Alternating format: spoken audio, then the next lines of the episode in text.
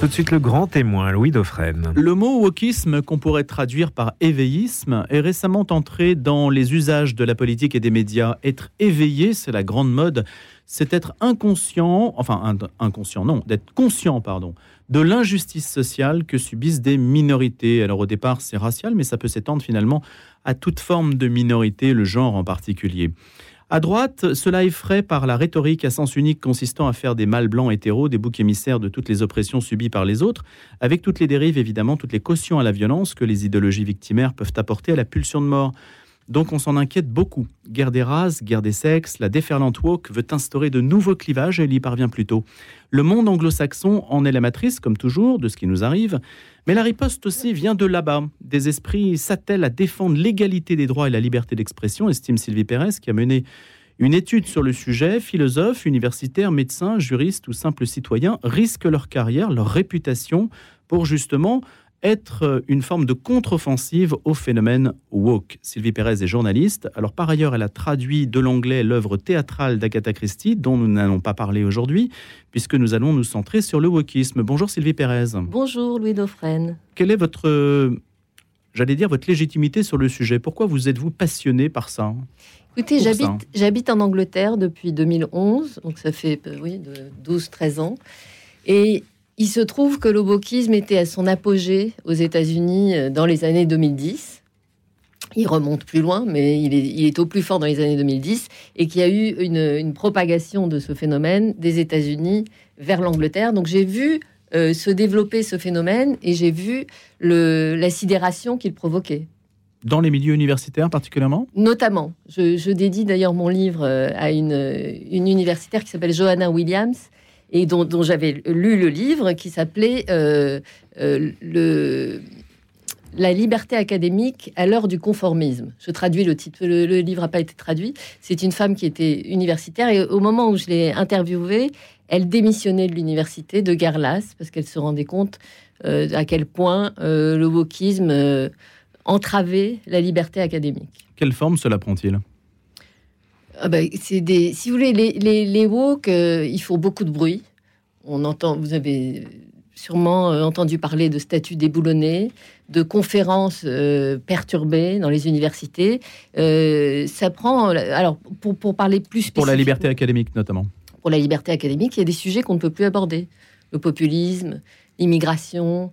Et on en parle tout le temps dans les médias. Ne parlons pas du QI, le quotient intellectuel. Tout ça, c'est vous avez des sociologues qui perdent leur emploi parce qu'ils s'attaquent à des sujets qui sont devenus trop sensibles. Or, vous savez, c'est ce qu'on appelle la génération snowflake, euh, snowflake flocon de neige. Mhm. C'est-à-dire que l'étudiant ne veut plus entendre de choses qui risquent de, le traumatiser. Y compris, euh, euh, on a vu une... Il y avait en, en 2014, il me semble, l'article d'une professeure de droit qui disait qu'elle ne pouvait plus aborder la question du viol de façon juridique parce qu'elle avait des plaintes des étudiants euh, qui considéraient que c'était très traumatisant. Donc au départ, en fait, c'est un peu le réflexe d'une génération qui veut vivre dans la ouate et qui ne veut pas être perturbée par des choses euh, qui rappellent finalement des conflits. Exactement. Vous savez, le problème de, le problème de l'université, c'est le pluralisme en réalité. Parce que là, ah la façon dont je le présente, on, pourrait penser que c'est de la faute des jeunes, que c'est euh, ce sont des incapables, etc. C'est pas très sympathique d'envisager la question sous, de, sous cet angle. En réalité, oui, ah bon, je vois votre sourire. Bah, écoutez, vous me dites le problème, c'est le pluralisme. bah oui, euh, le problème, c'est que la, droite, la gauche a, une capacité à euh, faire avancer ses idées à l'aide de slogans, à l'aide de cooptation. Et, et le résultat, c'était, il y avait un, une tribune dans le New York Times qui disait l'université américaine, ce sont des étudiants plutôt de gauche qui sont, euh, encadrés par un corps professoral très à gauche, lui-même encadré par un corps administratif euh, extrêmement à gauche. Ça vous résume la situation. Euh, prenons Harvard. Harvard, vous avez 2% de, parmi le corps professoral qui se déclare conservateur. Et, dans la plupart des, universités, c'est un rapport de 90-10. Donc à partir du moment où il n'y a pas de pluralisme, c'est-à-dire que l'université devient un lieu où on apprend non pas comment penser, mais quoi penser. Et... Oui, quand vous dites qu'il n'y a pas de pluralisme, ce n'est pas pour le regretter, euh, ce n'est pas pour aller contre le pluralisme, mais c'est pour regretter que celui-ci n'existe pas. Exactement. Et alors, vous avez une. En 2015, s'est créée une, association, une espèce de plateforme collaborative qui a, été créée par Jonathan Haidt, que vous connaissez peut-être, qui est un psychologue américain. Et ça s'appelle Heterodox Academy, justement, pour lutter contre, contre l'orthodoxie, contre la doxa woke euh, à l'université, qui regroupe des milliers de chercheurs et qui, euh, qui, qui s'attellent, alors qui, qui, décernent des prix, euh, prix du courage, prix de la liberté académique, qui publient des articles euh, et qui s'attellent à réinstaurer une forme de pluralisme à l'université. Alors, justement, Sylvie Pérez, pour voir ce pluralisme et puis la contre-offensive, puisque c'est la chronique de la contre-offensive anglo-saxonne sur le terrain du wokisme, le but n'est pas parler du wokisme, mais de la contre-offensive ce matin. Mais il faut quand même euh, vous parler à un public qui est sensible aux injustices sociales en soi. Et, qui donc, euh, quand on lui dit, bah voilà, il y a des minorités qui sont effectivement euh, soumises à des formes d'oppression, et on sait que les États-Unis sont un pays très dur aussi pour ça, vous, vous n'y êtes pas sensible. Ça ne fait pas une résonance naturelle. J'y suis tout à fait sensible. Je vais vous donner un exemple. Votre collègue au, journal parlait de l'Union européenne. De l'information. Oui, et non, mais il citait une, une étude qui dit que les Noirs, alors je ne sais plus quel était le, pourcentage, euh, souffrent de racisme. Dans l'Union européenne Dans l'Union européenne. Alors il y, a, eu une, 45%. une étude, 45%, merci. Euh, il y a une étude qui a été menée, euh, vous vous souvenez des, manifestations Black Lives Matter en 2020, après la mort de George Floyd, il y a eu des manifestations monstres dans le monde entier. Et en Angleterre, le Premier ministre Boris Johnson a commandé une étude sur les disparités ethniques et raciales. Et cette étude a révélé des choses très intéressantes et un, peu plus subtiles que juste les Noirs sont victimes de racisme. Notamment, il montrait que l'idée les Noirs, ça recouvre une réalité qui, qui, qui est euh, disparate. Il faisait la différence entre les émigrés venant du Nigeria et ceux venant des Caraïbes. Ceux qui venaient des Caraïbes étaient venus plus tôt, à une époque où le racisme était fort, où euh, sur les pubs, il y avait écrit euh, interdit aux Irlandais et aux Noirs et aux chiens, vous voyez. Donc ils ne se sentaient pas accueillis. Mmh, oui, ça existait. Voilà, les, Nigérians sont arrivés à une époque où il était plus facile de s'intégrer, et donc ils montrent que les, résultats, euh, les résultats scolaires, etc., sont très très différents entre ces deux types de noirs, si vous voulez entre guillemets, ou euh, que les, la vie d'une fille de médecin indien à Londres est très différente de la vie euh, d'un fils de chauffeur de taxi pakistanais dans le, nord de l'Angleterre. Vous voyez, il y avait le problème du wokisme, c'est qu'il est tout à fait monocritère. Vous voyez. Euh, il faut quand même rappeler ce que c'est, le, wokisme, parce que c'est assez étrange, c'est une, nébuleuse assez complexe. Et souvent, les gens vous disent, ah, le wokisme, je ne sais pas ce que c'est. En revanche, ils vous disent euh, la phrase d'après, oui, oui, ma fille a une amie euh, au lycée qui est transgenre, qui aimerait bien qu'on lui donne un prénom euh, masculin, ou alors ils vous parlent de l'écriture inclusive qu'ils ont constaté dans les programmes de théâtre ou au musée. Ou... Voilà, donc en fait, on c'est assez... c'est la singularité de, du wokisme, c'est qu'on en perçoit les effets avant d'en avoir identifié le projet, vous voyez et euh, donc c'est un mot, mais je trouve que c'est un mot important, un mot de sept lettres qui regroupe euh, un ensemble de doctrines qui ont en commun d'envisager toute relation humaine selon un rapport de pouvoir entre dominant et dominé. Donc théorie du genre, antiracisme, néo-féminisme, décolonialisme. Donc par exemple une femme noire pauvre, dans la logique intersectionnelle, elle cumule trois oppressions. Elle est femme, elle est opprimée par les hommes. Elle est noire, elle est opprimée par les blancs. Elle est pauvre, elle est opprimée par les riches. Euh, ça fait trois oppressions. L'intersectionnalité, vous avez, vous êtes bon, vous avez juste dans le calcul. En réalité, l'intersectionnalité qui était euh, euh, édictée par, à la fin des années 90, l'idée de l'intersectionnalité, c'est qu'une femme noire, elle est femme, donc elle souffre de la misogynie. Elle est noire, donc elle souffre du racisme. Et elle, est, elle a une troisième source d'oppression, c'est qu'elle est une femme noire. C'est-à-dire que les féministes on se plaint que les féministes ne vont pas se soucier du fait qu'elle est noire, ils vont juste se soucier du fait qu'elle est femme. Et les antiracistes ne vont pas se soucier du fait qu'elle est femme, ils vont juste se soucier du fait qu'elle est noire. Pardon. Donc, si vous voulez, le, tout est supérieur à la somme des parties. Vous voyez, c'est ça le principe de l'intersectionnalité.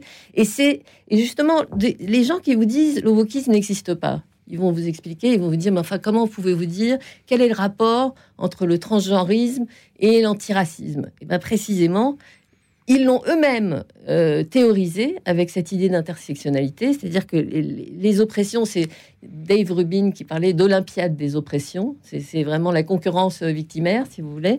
Et euh, on se souvient des manifestations Black Lives Matter, qui très vite sont devenues des, des manifestations Trans Black Lives Matter.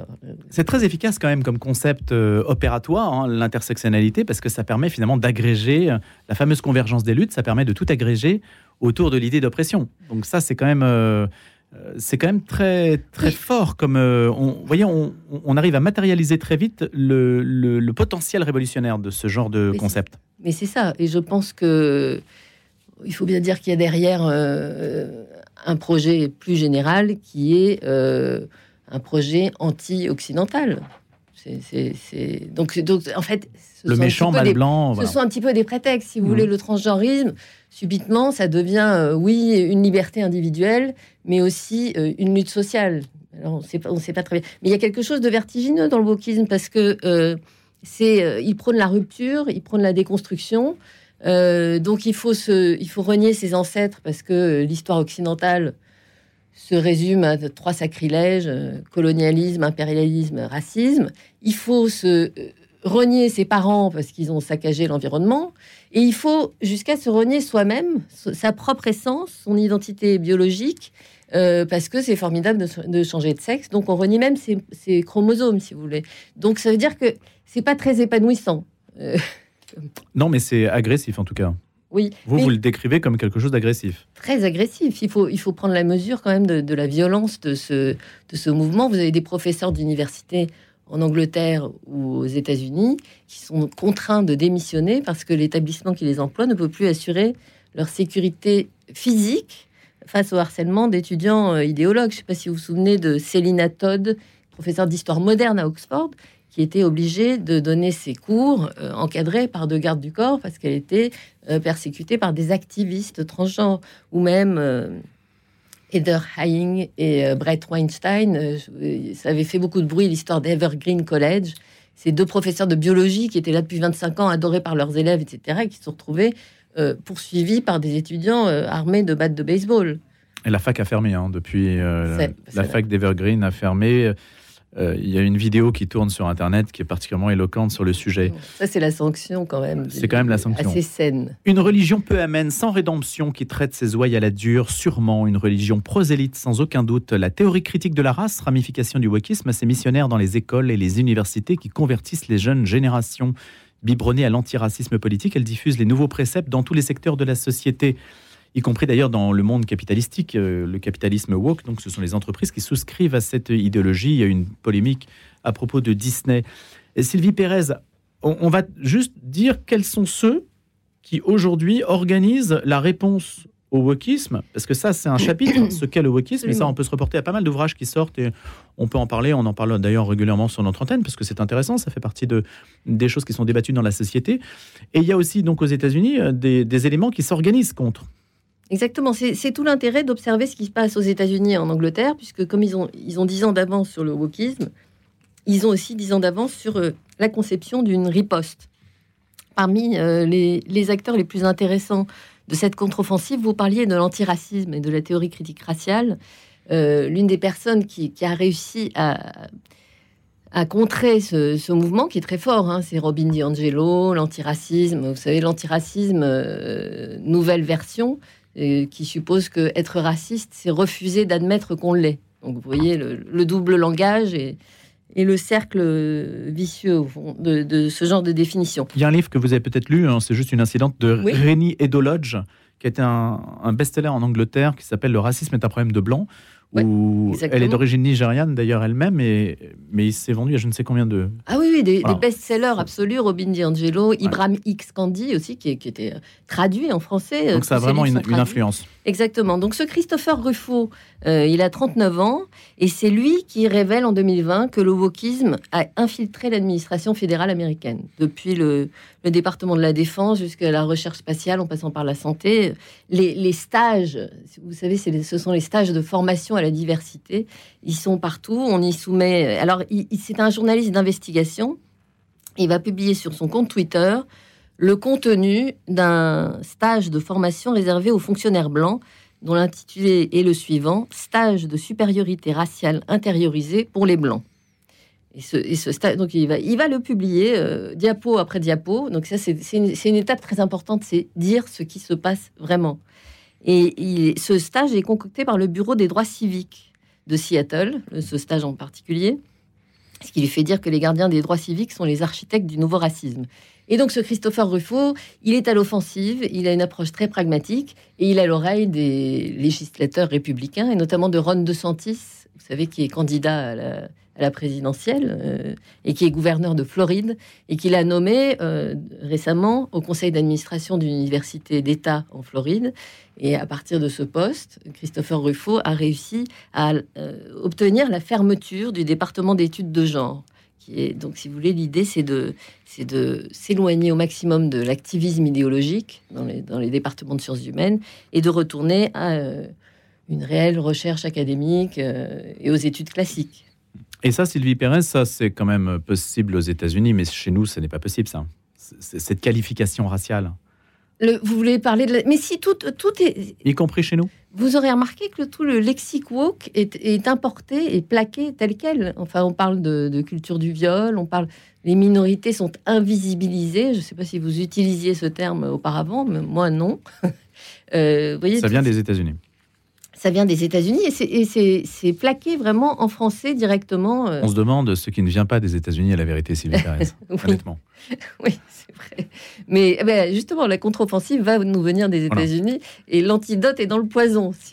Donc Christopher Ruffo, lui, c'est une figure euh, c'est une figure importante de la contre-offensive, absolument. Et bon, il y a des, vous avez des, outils euh, qui ont été créés aussi pour défendre la liberté, la liberté académique. Euh, Mais l'Amérique va voter sur ce sujet-là. Alors c'est devenu, c'est là, la stratégie, elle est là, si vous voulez. C'est une tactique en, trois temps.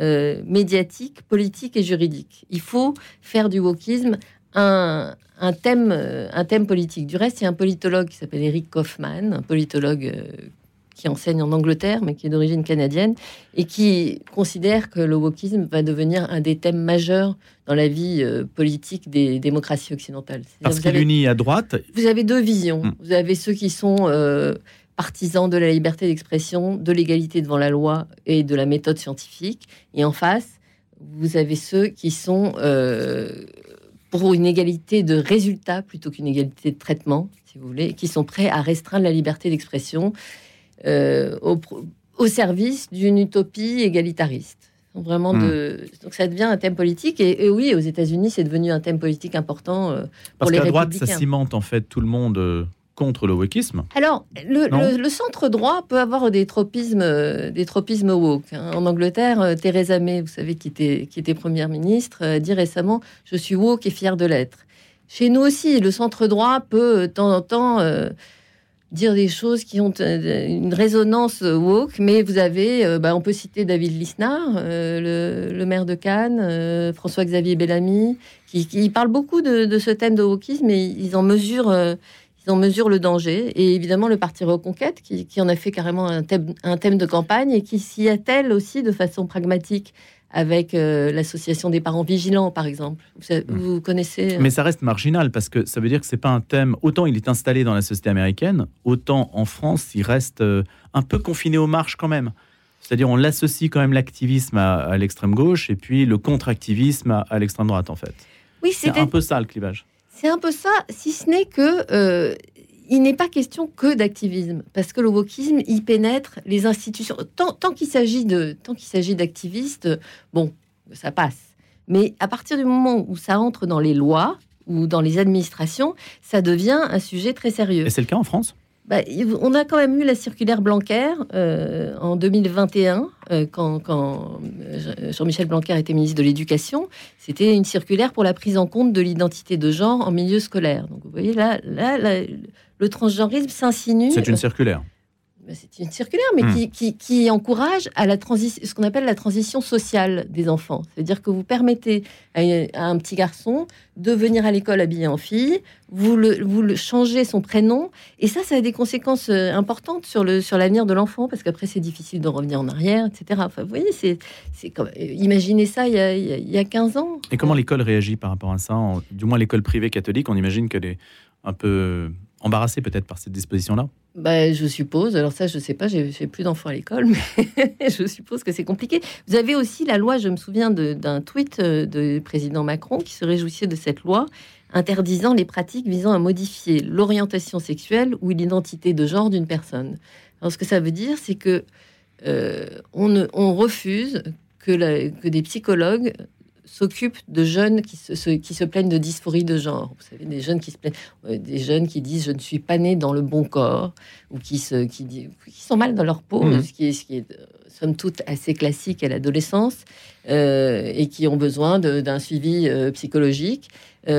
La France a passé une loi qui interdit de convaincre une, une- une fille qui se sentirait garçon, de, le- de la convaincre d'accepter son corps. C'est comme si, c'est comme si pour soigner une, une, une jeune fille anorexique, on lui disait c'est vrai que t'es grosse. Vous voyez, alors qu'elle pèse 40 kilos. Donc c'est Euh, l'encourager en fait dans euh, quelque chose qui peut lui nuire. C'est en tout cas cette loi prévoit cette loi prévoit des sanctions pour les médecins qui aideraient euh, des jeunes à accepter leur, leur réalité biologique. C'est quand même un, un grand pas, oui. C'est c'est pas euh, c'est c'est assez sérieux. Donald Euh, Trump est en pointe sur le sujet. Euh, oui, oui. Vous vouliez dire autre chose Oui, juste j'ajoute que la Nupes demande à ce que les les, les trans femmes, c'est-à-dire les hommes qui se sentent Mhm. femmes, puissent être incarcérés dans les prisons pour femmes. Chose qui, qui a été mise en place en Écosse, comme vous savez, et qui avait donc on mettait des violeurs euh, dans les dans C'est quand même très problématique. C'est-à-dire ça risque de buter quand même sur des sur des applications, euh, sur une exécution qui risque de créer du, tro- du trouble. Bah, c'est Voilà. terrifiant, c'est-à-dire que vous mettez l'agneau avec le loup. Non, mais il y a un moment, le législateur peut pas aller euh, jusqu'à créer des situations ingérables. Il y a un moment où le principe de réalité s'applique. Je pense, non, euh, Eh ben, vous savez, les exécutants, ils exécutent. Hmm. Et on le voit en ce moment euh, beaucoup avec, euh, par exemple, la police anglaise qui, est- qui est très infiltrée par les associations LGBT et qui passe son temps, plutôt que de s'occuper des, des crimes au couteau dans les rues, qui passe son temps à arrêter des gens parce qu'ils ont écrit un tweet euh, qu'ils considèrent transphobe ou qu'ils considèrent euh, relevant de la législation sur les discours de haine. Euh, non, non, c'est tout de même risqué. En tout cas, c'est un phénomène qui est, qui est intéressant à analyser. Dernière question, euh, Sylvie Pérez. Je parlais de, de Donald Trump. Est-ce que lui, Oui. il en fait vraiment un sujet de campagne s'il compte revenir dans la, dans la course? En tout cas, quand il était, au, euh, quand il était C'est pas trop président. ce qu'il en pense. Ah si, si, on sait bien ce qu'il en pense parce Ouais. que déjà, quand il était président, justement, je vous parlais de Christopher Ruffo. Mhm. Et quand Christopher Ruffo a fait fuiter ses- ses- le contenu de ses stages qu'on a- qu'on infligeait aux fonctionnaires, il a été interviewé sur Fox News et il a dit il serait temps que le président euh, prenne en main ce sujet. Le lendemain, il était convoqué à la Maison Blanche par euh, Donald Trump, qui euh, une semaine plus tard a euh, fait un ordre exécutif qui supprimait tous ces stages euh, de formation Voilà, à la diversité, qui sont des stages anti-blancs, euh, grosso modo. C'est un signe que donc la, la question risque d'être euh, au cœur de la vie politique américaine euh, en vue des prochaines élections. Merci Sylvie Pérez. En finir avec le wokisme, c'est une chronique de la contre-offensive anglo-saxonne, ce qui se passe donc aux États-Unis sur ce terrain-là. C'est aux éditions du CERF. Je rappelle que vous êtes journaliste et je vous remercie de nous en avoir parlé ce matin. Merci.